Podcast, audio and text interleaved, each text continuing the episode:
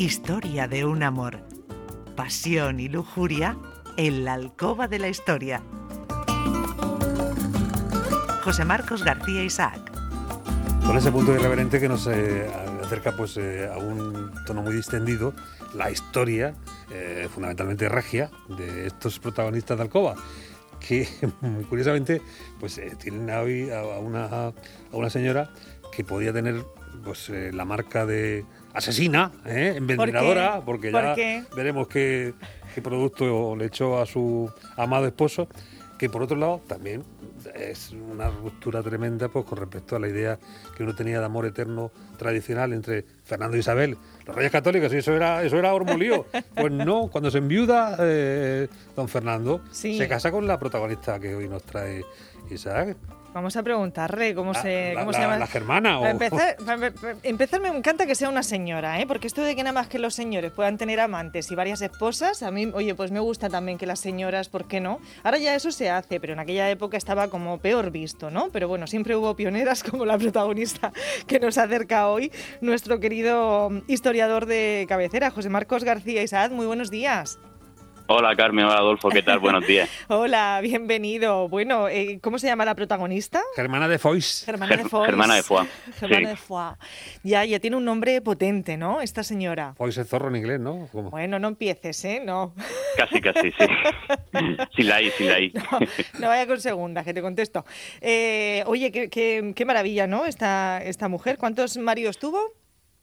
Pues tuvo tres, tres maridos y nada más y nada menos que como amante al que fue su, su nietrastro, podríamos decir. Sí, su nieto, fue, Carlos V. fue efectivamente la abuelastra de, de, Carlos I, ¿no? Sí, efectivamente, sí, sí, sí. Ah. Y con el que, bueno, también tuvo un corto pero torrido romance también. Sí, y eso que, estuvo a punto de, de, ponerse un poco tremenda, ¿no? Porque, mm, ¿qué, ¿qué, le pasó al final? Que, que tuvo una especie de de, acceso de obesidad grave, ¿no? Mórbida. Pues sí, la verdad es que fue una mujer que nunca llamó especialmente la atención por su belleza. Decían, ya incluso cuando casó con Fernando con 18 años, ya se decía que era una joven alegre, que tenía una cierta cojera, no especialmente atractiva, pero algo tenía que, que agradaba a los hombres. E incluso eh, ya avanzada, avanzada en edad, todavía seguía mm, atrayendo en algo a los hombres, aunque es verdad que tuvo un poquito de sobrepeso y al final acabaron siendo problemas bastante gordos, pero bueno, pero ahí estuvo, la verdad. Hasta que falleció con 50 años consiguió tener un cierto atractivo para los hombres. La verdad es que es una historia bastante curiosa la de esta mujer. Venga, pues vamos a empezar por el principio. ¿Quién era esta señora y cómo empezó, bueno, pues en esto de las artes amatorias hasta, eh, bueno, pues tener tres maridos que nos cuentas? ¿Y cómo se cuela además en la cama de don Fernando? Y esto es lo que más mm, dolor produce. pues ese matrimonio pues, casto, ese matrimonio eterno. Pues al final lo que pasa que por mucho que Fernando siempre quisiese a Isabel en el recuerdo, pero la política es la política y en 1505, cuando había pasado unos pocos meses desde el fallecimiento de Isabel, pues Carlos llega a un acuerdo con el rey Luis XII de Francia, que es el tío de Germana, y a cambio de que Luis renuncie a sus pretensiones sobre el reino de Nápoles, que había sido un reino que durante diez años habían, eh, habían tenido en disputa los reyes de Francia y los reyes de Aragón, pues qué, mejor forma de, hacer estable y duradera un acuerdo de paz que un matrimonio. Y estando Fernando mm, pues viudo, pues era el candidato óptimo. Además que a Fernando también le convenía mucho este matrimonio porque no sé si os acordáis cuando hablamos de Juana la Loca y Felipe el Hermoso que Fernando tuvo muy mala relación con, con su yerno Felipe. Sí. Pues aquí Fernando vio la oportunidad una, cosa bastante curiosa, vio la oportunidad de poder tener un heredero nuevo para, para la corona de Aragón, para el que era su propio reino, rompiendo así el, ansiado proyecto de unión de las dos monarquías más poderosas de España que habían iniciado los reyes católicos, que el propio Fernando había sido uno de sus artífices, pero estaba ya tan desencantado con su hija y con su yerno que con Germana vio la oportunidad de poder tener un nuevo heredero y tal fue el caso, porque en 1509, cuando llevaban cuatro años casados, nació el príncipe Juan, el único hijo que tuvo la pareja, sin embargo, con tan mala suerte que a los pocos días de nacer falleció. ¿Qué es lo que pasa? Que desde 1509, en que fallece el príncipe Juan, hasta el fallecimiento de Fernando en enero de 1516, a Fernando le entra una obsesión con querer tener descendencia. Sin embargo, claro, ya tenía su edad, ya tenía 57 años y claro, pues con 57 años, aunque él había tenido fama pues de ser un personaje activamente sexual muy potente cuando era joven, pues claro, ya la edad no perdonaba y pues Germana tuvo que asesorarse en qué eran los, los mejores remedios para que su marido pudiera cumplir con sus deberes. Anda, o sea, que, y, qué le daba? Pues le daba todo todo tipo de, cosas, desde, testículos de toro hasta hierbas y un, un, insecto, un insecto que popularmente se conoce como mosca española, es una especie de escarabajo de color verde que ya desde la antigüedad, exacto, sí, ya desde la antigüedad se, se dejaba secar, se trituraba y eso mezclado con agua o con vino, pues se suponía, según decían los estudiosos de la medicina de la época, que tenía un efecto pues podríamos decir como una especie de Viagra, era como una especie de Viagra del siglo XVI. Sí, un afrodisíaco, que lo que pasa es que no había prospecto, no, no se veía en los efectos secundarios, no, no se podía entretener uno en escribir nada. Efectivamente, no, no había un no había ningún ningún papelito que te dijese que eso te podía ocasionar un paro cardíaco, problemas renales, nada. Entonces, claro, os podéis imaginar el pobre Fernando después de tantos años tomando todo ese tipo de mejunjes, pues tenía el cuerpo fatal. Y cuando falleció, y finalmente falleció en, en enero de 1516 con 63 años. Se lo cargó, vamos, con todo, sobre que le pues estaba dando a saber, ¿no? Se lo, se lo cargó, pero pero también, bueno, aquí también no solamente vamos a echar la culpa a Germana por asesorarse con quien no debía sobre cómo hacer que su marido siguiese activo, también el propio Fernando, que la verdad es que desde que falleció ese pequeño infante, el infante Juan estaba muy obsesionado con, con conseguir un nuevo heredero para la corona de Aragón. Y bueno, pues al final eh, pues las obsesiones de ambos hicieron que Fernando pasase a mejor vida. Y es en este momento cuando ya una vez fallecido Fernando, al año de su fallecimiento llega, llega Carlos, llega su nieto Carlos V, por aquel entonces primero, pues cuando había sido elegido emperador, llega a España. Y bueno, pues Fernando en su testamento... 17 años y ella 29. ¿eh? Ya se la pinta como una mujer discreta, afectuosa, ¿eh? que no tiene mm. todavía esos problemas de obesidad que hemos dicho que tendría más tarde. Y ahí cuando se muestra pues todo, toda entera ella para, para, para que su, su nitrasto, ¿verdad? Pues eh, se vaya relacionando y vaya teniendo pues, un poquito de actividad, de torneos, de banquetes, ¿no? Efectivamente. Y además también una cosa muy importante es que Carlos cuando llega a España, el pobre solamente sabía hablar francés, no sabía hablar castellano. Y Germana, claro, ella como era una princesa francesa, sabía hablar francés. O sea que en ese aspecto tuvieron enseguida un vínculo muy estrecho, básicamente por poder comunicarse entre ellos sin mayor problema, sin necesitar un intérprete. Y bueno, pues Carlos, que el pobre llega a un país que no conoce y pues no tenía mucha experiencia en el arte del amor y bueno, pues con, con, su abuelastra pues se inicia en ese mundo. Y un año después de llegar un año después de llegar a tierras a tierras españolas pues ambos tienen una hija una hija que eh, se eh, conocería como la infanta Isabel. Me chirría yo estas cosas me, me chirrían un poquito no no sé. con la, la abuelastra hombre yo que sé, Carmen, lo, mismo eso le daba un mayor morbo a Carlos, ¿sabes? No, si lo veo estupendo, ¿eh? Porque si es al revés no cuestionamos nada. Que me parece igual que sea de un hombre para una mujer que de una mujer para, para un hombre. Pero no sé, esa figura, volvemos un poco también a esa figura, ¿no? De, Es igual, si va a durar poco, va a durar poco porque van a enviudar otra vez, ya verás tú. Sí, prontito, prontito, ¿qué le pasó? Pues nada, que entre que nace esta niña, la infanta Isabel, pues claro, Carlos, para evitar las habladurías, pues tiene que buscarle a Germana un matrimonio de conveniencia.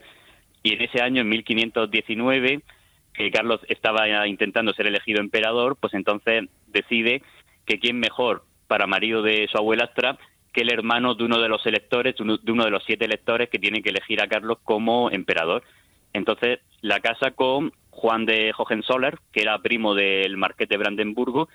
Y bueno, eh, este matrimonio parece ser que enseguida congeniaron. También muy interesante decir que eh, Germana era cuatro años mayor que su nuevo marido, es decir, que de nuevo se, casa, o sea, que se casa con un hombre más joven en este caso.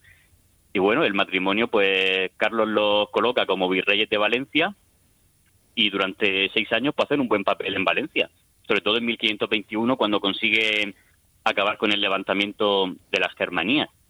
Sin embargo, este matrimonio bastante efímero acabó acabó mal porque en 1525 Juan de Hohenzollern venía de un viaje del norte del reino de inspeccionar las defensas costeras y claro, eh, pues en, julio, podéis imaginar, en, en, Valencia en julio hace, a lo mejor no hace tanto calor como en nuestra tierra, como en Murcia, pero hace mucho calor. Y claro, y tras haber recorrido tantos kilómetros a caballo sin haber descansado, pues llegó a, llegó a Valencia y bueno, según un cronista de la época llamado Alonso de Santa Cruz, pues nada más llegar a Valencia, pues quiso pasar un rato en la cama con su mujer y, de sobreesfuerzo pues falleció.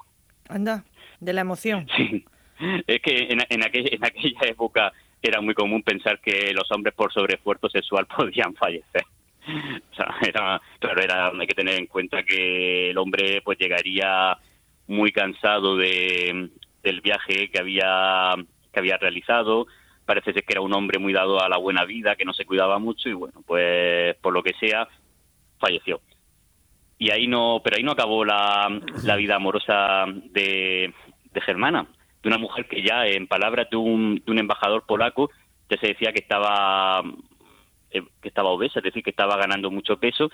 Sin embargo, en 1526 volvió a contraer matrimonio con el que sería su tercero y último marido, Fernando, duque de Calabria, que era un personaje muy próximo al emperador Carlos V. Y a este respecto hay una anécdota bastante curiosa no sé si os acordáis cuando hablamos de Carlos V, que él se casó con, Isabel de Portugal en Sevilla, mm. pero luego se fueron a pasar su luna de miel en Granada, en la Alhambra. Sí. Pues ahí en, en Granada fue donde Germana contrajo matrimonio con, con Fernando. Y hay una anécdota bastante curiosa que la recoge el que era el bufón personal de, de Carlos, llamado Francesillo de Zúñiga, que escribió una crónica bastante jocosa sobre el reinado del emperador Carlos V. Y bueno, él recogió que mm, al poco de haberse celebrado el matrimonio hubo un terrible terremoto en Granada. Y claro, Francesillo no sabía, no podía imaginar que Granada es una zona de gran actividad sísmica, entonces él achacó el terremoto a que, a que Germana, cuando empezó a notar los temblores de tierra, se cayó de la cama y del susto de lo obesa que estaba, pues hizo que retumbase el palacio donde estaba viviendo. Y de hecho fallecieron tres miembros de, de su casa por eso, por, por los temblores. Ya, bueno, tenía hidropesía, eh, que es mm. una retención de líquidos, y esto pues eh, le deja pues eh, verdaderamente, en fin, pues con muy poca movilidad y en una situación pues un poquito, en fin, apurada. Pero es curioso que en la historia todavía hay ocasión de descubrir un elemento que, que, que, bueno, pues tiene todavía algún historiador un poco loco por el, testamento ¿no? que deja junto al marido y en el que incorpora la, figura de una niña, una tal Isabel, ¿no?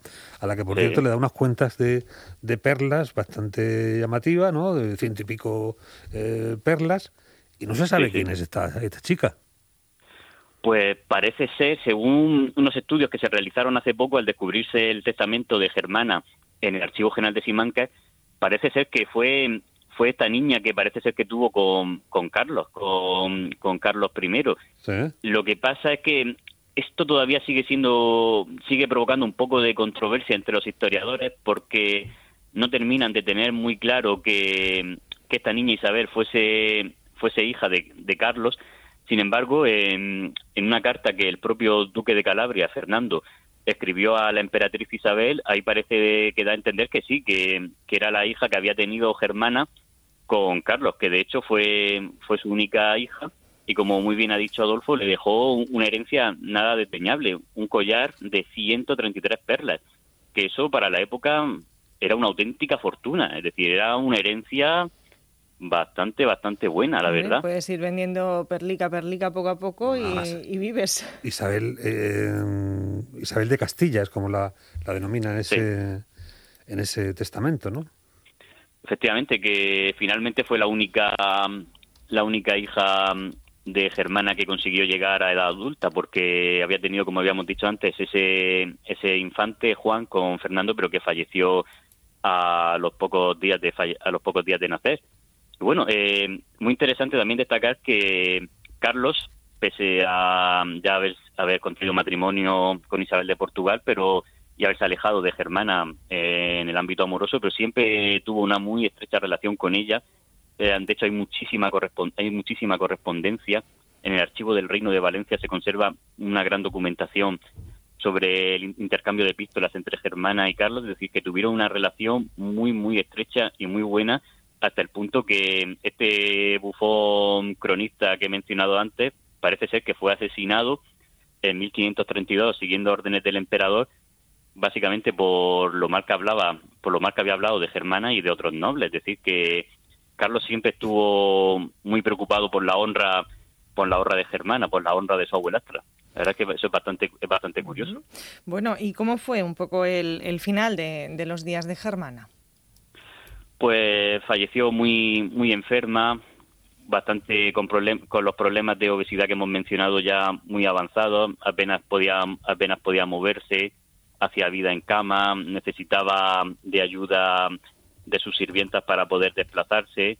Y nada, fue era era mayor, tenía 50 años, pero bueno, era una edad mediana para la época, pero estaba tan enferma que fue, fue una muerte horrible. Además, tenía muchos dolores de cuerpo, pues podéis imaginar, eh, poca movilidad, piernas Le estamos haciendo sangre ya. Yo creo que ya José Marco es, sangre. ¿eh? no, no, no fue agradable. No, según los testimonios de la época, no fue agradable su muerte, por desgracia. Yo creo que por colocarla en este plano de lujuria y desamor ya, ya está bien. ¿eh? Ya, ya ha ido ya bien cargadica porque, en fin, nos ha dejado misterio, nos ha dejado un poco de malmeter, de veneno también. Y tres maridos, tres maridos. Sospechas. Eso, ¿eh? eso da mucha categoría. Cuando tú hablas y dices, mi primer marido, mi segundo marido, el tercero, eso da una experiencia de vida maravillosa. ¿eh? se puede imaginar. Fíjate, nos gusta, nos gusta esta, esta historia. José Marcos, mil gracias, como siempre, por ponerle bueno, pues, eh, palabras a esto de, de, la historia del amor que lleva, lleva pasando pues, años, años y, y siglos incluso, hasta los días de hoy. Gracias. No la busques en Granada con, su, con, con, Fernando el Católico, porque ahí está Isabel. ¿eh? efectivamente, no, no debió de, inter, de interrumpirlo. ¿eh? No. Ay, Germana, qué mala. Ay, que no, qué grande, qué grande Germana. Un aplauso para ella. Gracias. Nada, gracias a vosotros. Onda Regional de Murcia. La radio de utilidad pública.